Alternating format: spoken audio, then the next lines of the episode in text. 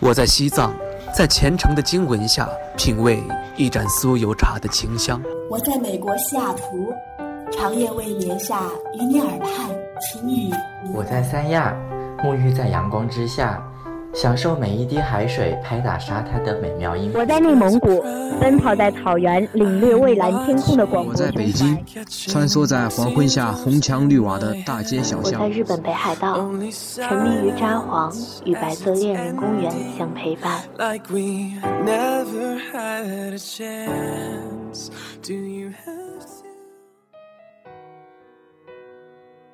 嗨，亲爱的你。今天你过得好吗？欢迎收听青藤味的巧克力，我是青藤。这周末去看了《超时空同居》，电影里那个看起来特别虚荣的古小娇，一心想傍个大款。他结婚的前提是有人能给他买下心心念念的大别墅。他生活的梦想。是有钱到不用住在破破旧旧的出租屋里。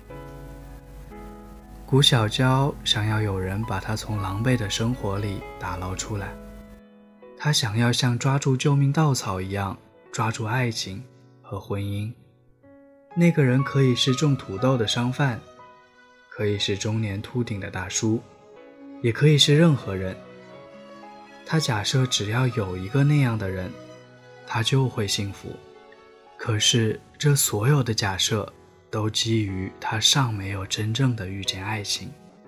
当未来功成名就的陆明以有钱人的身份来到他的身边，给他买下别墅，给他足够的金钱，他才知道那些条件都只是他的嘴硬。他比谁都渴望两情相悦，比谁都想要拥有纯粹的爱情。可是，一旦对的人出现，他们抛掉物质，倾其所有。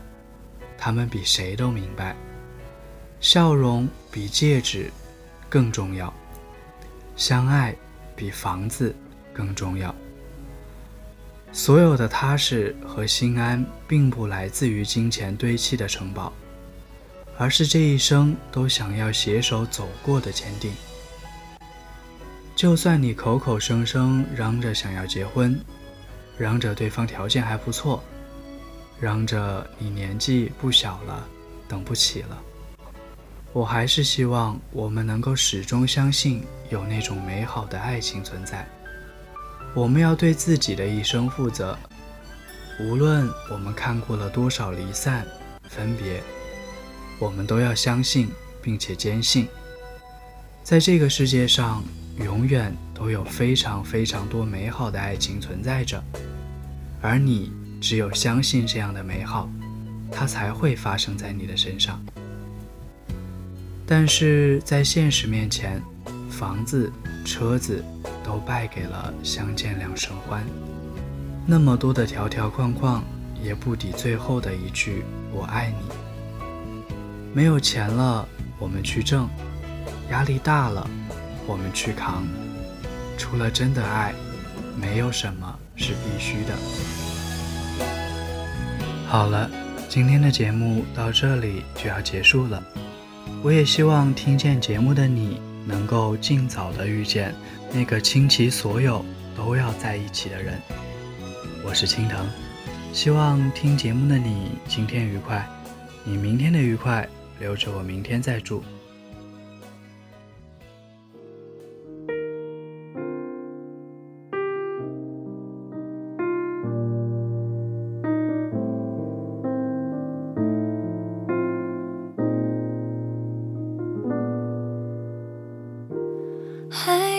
一起走多远？想陪你再多一天。闭上眼，如果这一切重演，我不会变。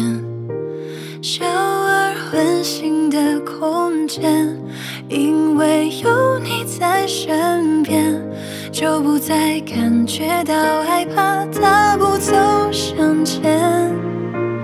一天一起一年，像不像永远？我们在同一个屋檐下，写着属于我们未来的诗篇。